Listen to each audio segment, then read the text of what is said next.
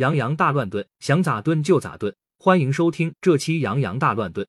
今天是朱自清逝世七十四周年。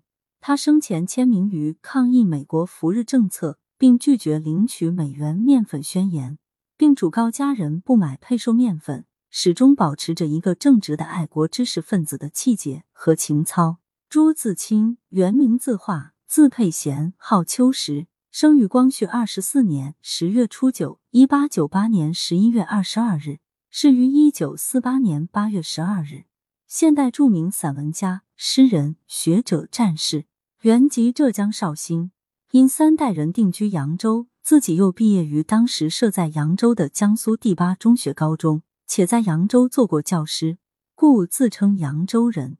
他是现代著名的作家和学者。朱自清祖父朱泽瑜。号菊坡，本姓于，因承继朱氏，遂改姓，为人谨慎。清光绪年间，在江苏东海县任承审官十多年。父亲名鸿钧，字小坡，娶妻周氏，是个读书人。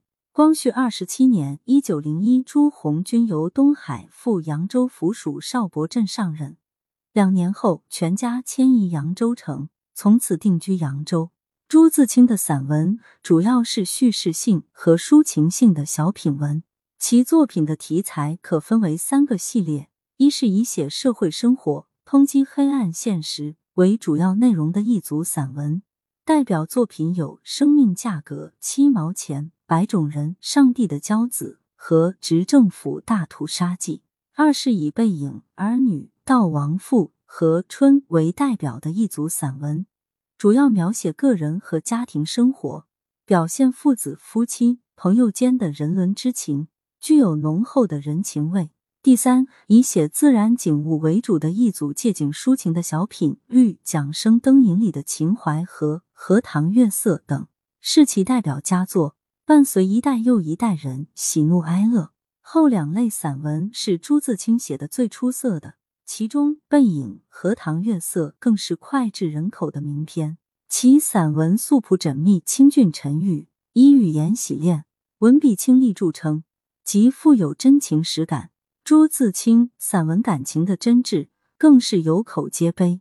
他的《背影》《悼亡赋》等，被称为天地间第一等至情文学，在淡淡的笔墨中流露出一股深情，没有半点矫揉造作。而有动人心弦的力量，尤其是在《背影》中，朱自清对父亲朱鸿钧的感情之深，让读者感到了一丝丝的怀念和感动。他在《论逼真和如画》《论标语口号》《钟鸣呕心苦纯录序》等文章里，强调真就是自然，强调修辞立其成，强调宣传与写作都不能缺少至诚的态度。正是这种至诚的态度，使他把自己的真情实感都倾注在字里行间。而这种从心灵深处流露出来的喜怒哀乐之情，更容易引起读者的共鸣。朱自清走上文学道路，最初以诗出名，发表过长诗《毁灭》和一些短诗，收入《雪潮》和《踪迹》。从二十世纪二十年代中期起，致力于散文创作。著有散文集《背影》《欧游杂记》《你我》《伦敦杂记》和杂文集《标准与尺度》《论雅俗共赏》等。他的散文有写景文、旅行记、抒情文和杂文随笔诸类。先以缜密流利的《桨声灯影里的情怀》和《荷塘月色》等写景美文，显示了白话文学的实际；既以《背影》《儿女》《给亡父》等至情之作。树立了文质并茂、自然亲切的谈话风，散文的一种典范。最后以谈言微中、理趣盎然的杂感文，实现了诗人、学者、斗士的统一。他对建设平易、抒情、本色的现代语体散文做出了贡献。下面请欣赏朱自清的文章《白种人：上帝的骄子》。白种人：上帝的骄子。朱自清。去年暑假到上海，在一路电车的头等里，见一个大西洋人带着一个小西洋人相并的坐着。我不能确说他俩是英国人或美国人，我只猜他们是父与子。那小西洋人，那白种的孩子，不过十一二岁光景，看去是个可爱的小孩，引我久长的注意。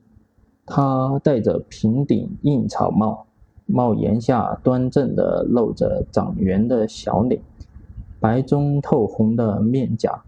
眼睛上有着金黄的长睫毛，显出和平与秀美。我向来有种脾气，脾气，见了有趣的小孩，总想和他亲热，做好同伴。若不能亲热，便随时亲近亲近也好。在高等小学里时，附设的初等里。有一个养着乌黑的细发的刘军，真是伊人的小鸟一般。牵着他的手问他的话时，他只静静地微仰着头，小声儿回答。我不常见他的笑容，他的脸老是那么幽静和真诚，皮下却烧着亲热的火把。我屡次到让他到我家来，他总不肯。后来两年不见，他便死了。我不能忘记他。我牵过他的小手，又摸过他的圆下巴。但若遇着陌生的小孩，我自然不能这么做，那可有些囧了。不过也不要紧，我可用我的眼睛看他。一回，两回，十回，几十回，孩子大概不不很注意人的眼睛，所以尽可自由的看，和看女人要遮遮掩掩的不同。我凝视过许多出会面的孩子，他们都不曾向我抗议，至多拉着同在的母亲的手，或倚着她的膝头，将眼。看他俩看罢了，所以我胆子很大。这回在电车里又发了老脾气，我两次三番的看那白种的孩子，小西洋人。初时他不注意或者不理会我，让我自由的看他。但看了不几回，那父亲站起来了，儿子也站起来了，他们将到站了。这时，意外的事儿来了。那小西洋人本坐着我，坐在我的对面，走近我时，突然将脸尽力的伸过来了，两只蓝眼睛大大的睁着，那好看的睫毛已看不见了，两颊的红也已退了不少了，和平秀美的脸一变而为粗俗凶恶的脸了。他的眼睛里有话，黄种人，黄种的知道，你你看吧，你配看我。他已失了天真的稚气，脸上满布着横秋的老气了。我因此宁愿称他为小西洋人。他伸着脸向我足有两秒钟，电车停了，这才胜利的掉过头。牵着那大西洋人的手走了。大西洋人比儿子似乎要高出一半。这时正注目窗外，不曾看见下面的事儿。儿子也不去告诉他，只独断很独断独行的生他的脸。生了脸之后，便又若无其事的，始终不发一言，在沉默中得着胜利。凯旋而去，不用说，这在我自然是一种袭击，出其不意、攻其不备的袭击。这突然的袭击使我张皇失措，我心空虚了。四面的压迫很严重，使我呼吸不能自由。我曾在恩城的一座桥上遇见一个女人，我偶然的看她时。她却垂下了长长的黑睫毛，露出老练和鄙夷的神色。那时我也感着压迫和空虚，但比起这一次就稀薄多了。我在那小西洋人两颗枪弹似的眼光之下，茫然的觉着有被吞噬的危险，于是身子不知不觉的缩小，大有在奇境中的阿丽丝的劲。我默默然目送那父与子下了电车，在马路上开步走。那小西洋人竟未一回头，断然的去了。我这时有了迫切的国家之感。我做着黄种的中国人，而现在还是白种人的世界，他们的骄傲与践踏当然会来的。我所以张皇失措而觉着恐怖者，因为那骄傲我的、践踏我的，不是别人，只是一个十来岁的白种的孩子，竟是一个十来岁的白种的孩子。我向来总觉得孩子应该是世界的，不应该是一种、一国、一乡、一家的。我。因此，不能容忍中国的孩子叫西洋人为洋鬼子，但这个十来岁的白种的孩子，竟已被牵入人种与国家的两种定型里了。他已懂得凭着人种的优势和国家的强力，伸着脸袭击我了。这一次袭击，实是许多次袭击的小影。他的脸上便缩印着一部中国的外交史。他自来上海，或无多日，或已长久，耳濡目染。他的父亲、亲长、先生、父侄，乃至同国同种，都以骄傲践踏对付中国人，而他的毒物也推推波助澜，将中国编排得一无是处。以长他自己的威风，所以他向我伸脸，绝非偶然而已。这是袭击，也是污蔑，大大的污蔑。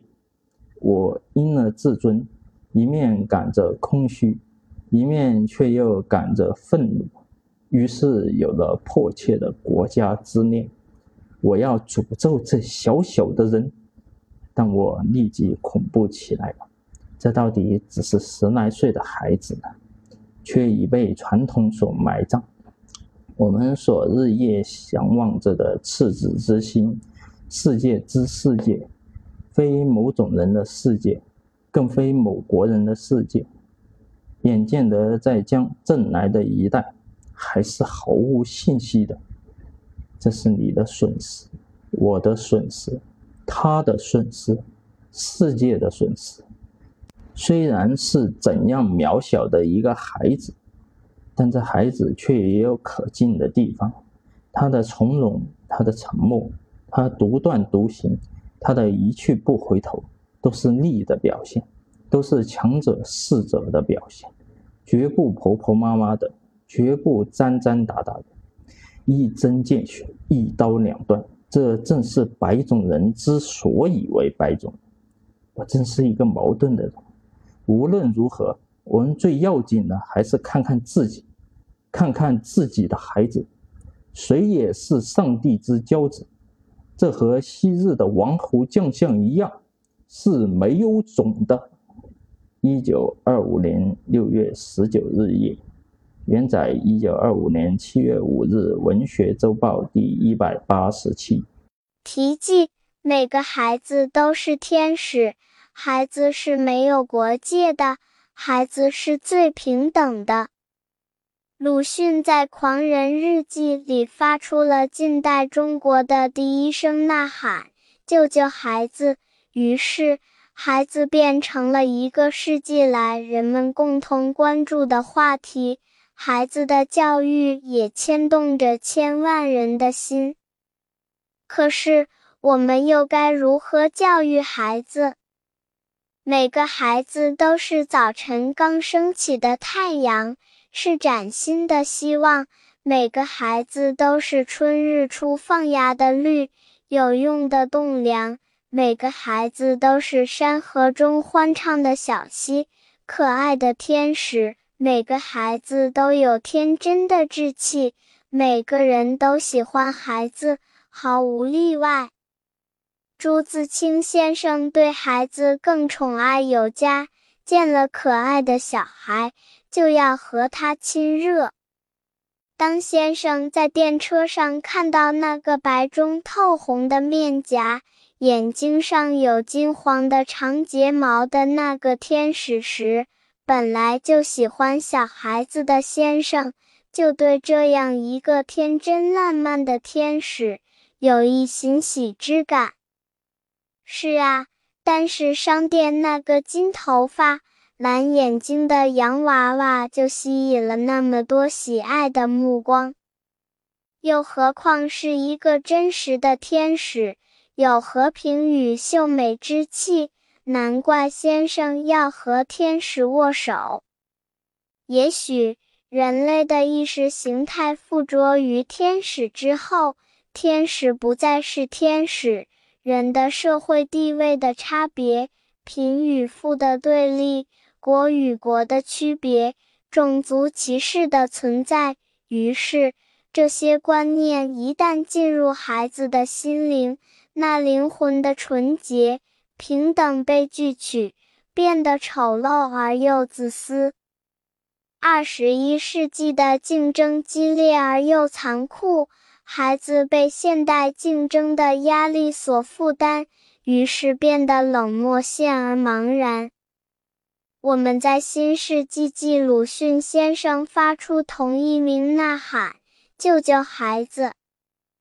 还孩子纯真可爱的本性，尊重他们卸下的重担。让我们看一下那天使的转变吧。两只眼睛大大的睁着，那好看的睫毛已不见了，两颊的红也退了不少。和平、秀美变得粗俗，眼睛直逼人，黄种人。黄种的支那人，你也配看我？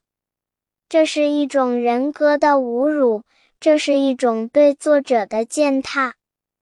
难道一代知名作家、学者也看一个小孩的权利都没有吗？每个人都有看与被看的权利。从某种意义上讲，这是一种教育的失败。这种教育丧失了孩子的本性，但是朱自清先生毕竟有一种学者风范，大家气度。先生受了这样的侮辱，非但没有责怪这个孩子，而且原谅了他。是啊，每个孩子都是一个天使，孩子是世界的，不是一种一国一乡。一家的作者也不容忍中国的孩子叫西洋人洋鬼子。作者用父亲的慈爱教育全世界的孩子，要纯真、博爱的对待他人。孩子是世界的。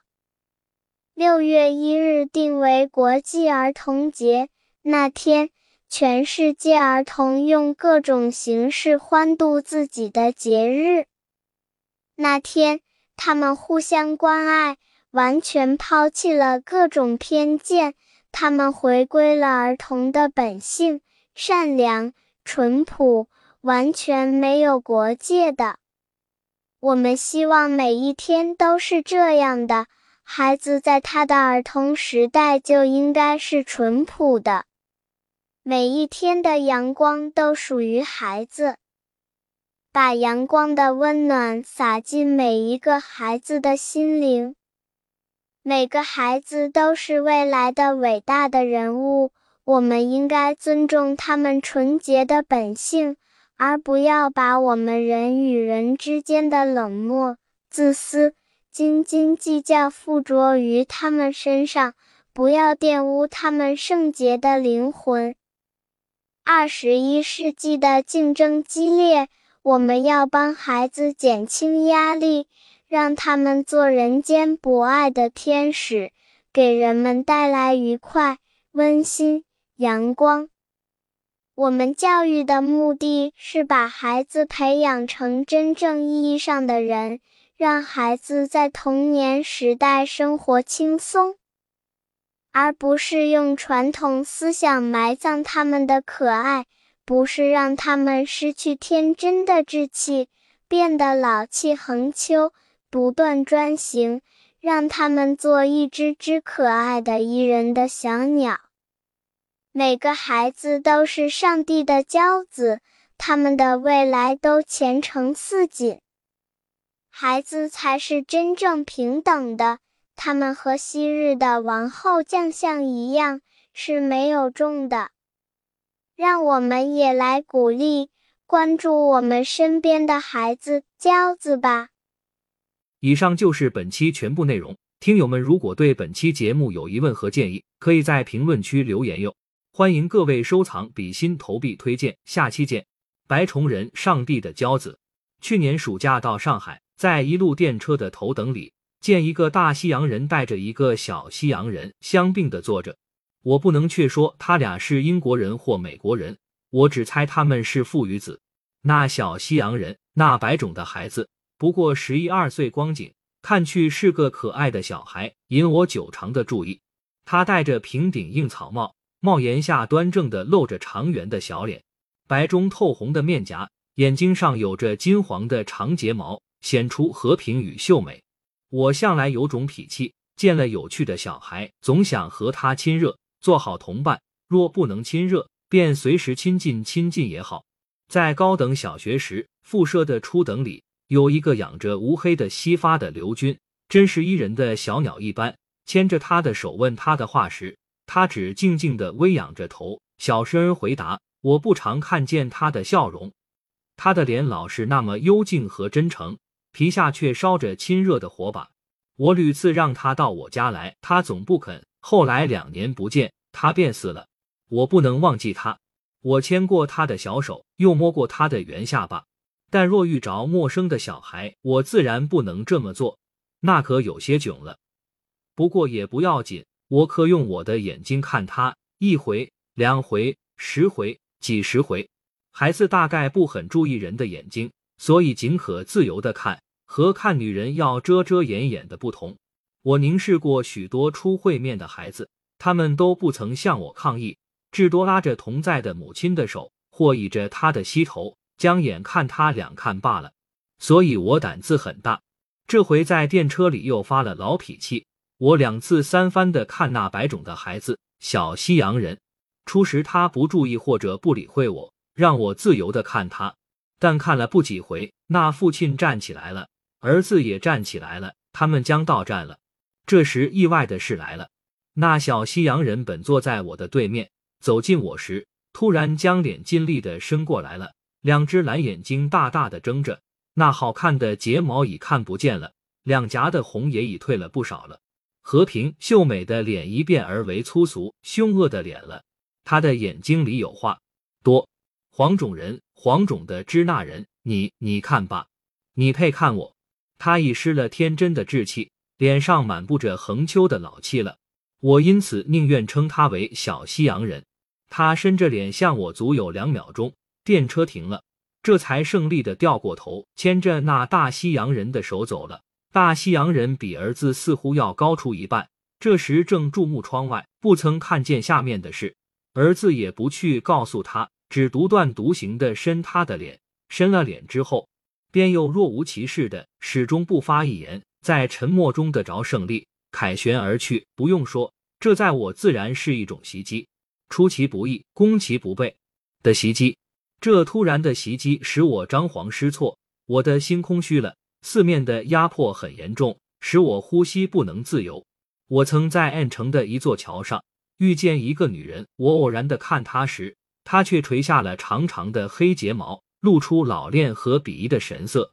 那时我也感着压迫和空虚，但比起这一次就稀薄多了。我在那小西洋人两颗枪弹似的眼光之下，茫然的觉着有被吞食的危险。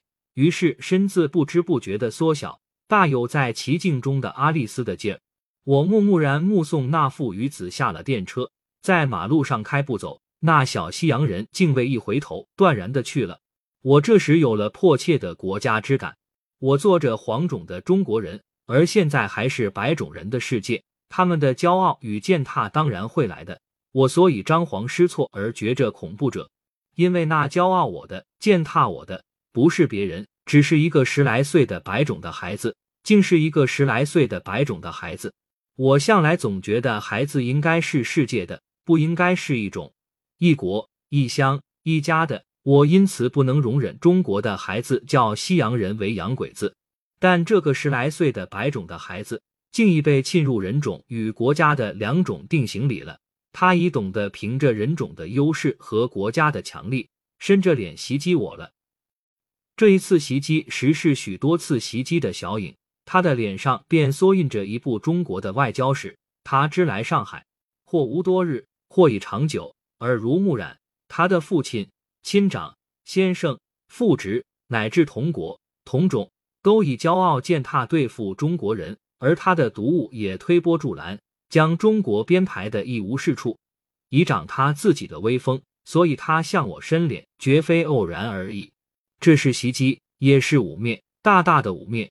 我因了自尊，一面赶着空虚，一面却又赶着愤怒，于是有了迫切的国家之念。我要诅咒这小小的人。但我立刻恐怖起来了，这到底只是十来岁的孩子呢，却已被传统所埋葬。我们所日夜想望着的赤子之心，世界之世界，非某种人的世界，更非某国人的世界。眼见得在正来的一代，还是毫无信息的。这是你的损失，我的损失，他的损失，世界的损失。虽然是怎样渺小的一个孩子，但这孩子却也有可敬的地方。他的从容，他的沉默。他的独断独行，他的一去不回头，都是力的表现，都是强者势者的表现，绝不婆婆妈妈的，绝不沾沾搭搭的，一针见血，一刀两断。这正是白种人之所以为白种人。我真是一个矛盾的人。无论如何，我们最要紧的还是看看自己，看看自己的孩子。谁也是上帝之骄子，这和昔日的王侯将相一样，是没有种的。一九二五年六月十九日夜，原载一九二五年七月五日《文学周报》第一百八十七。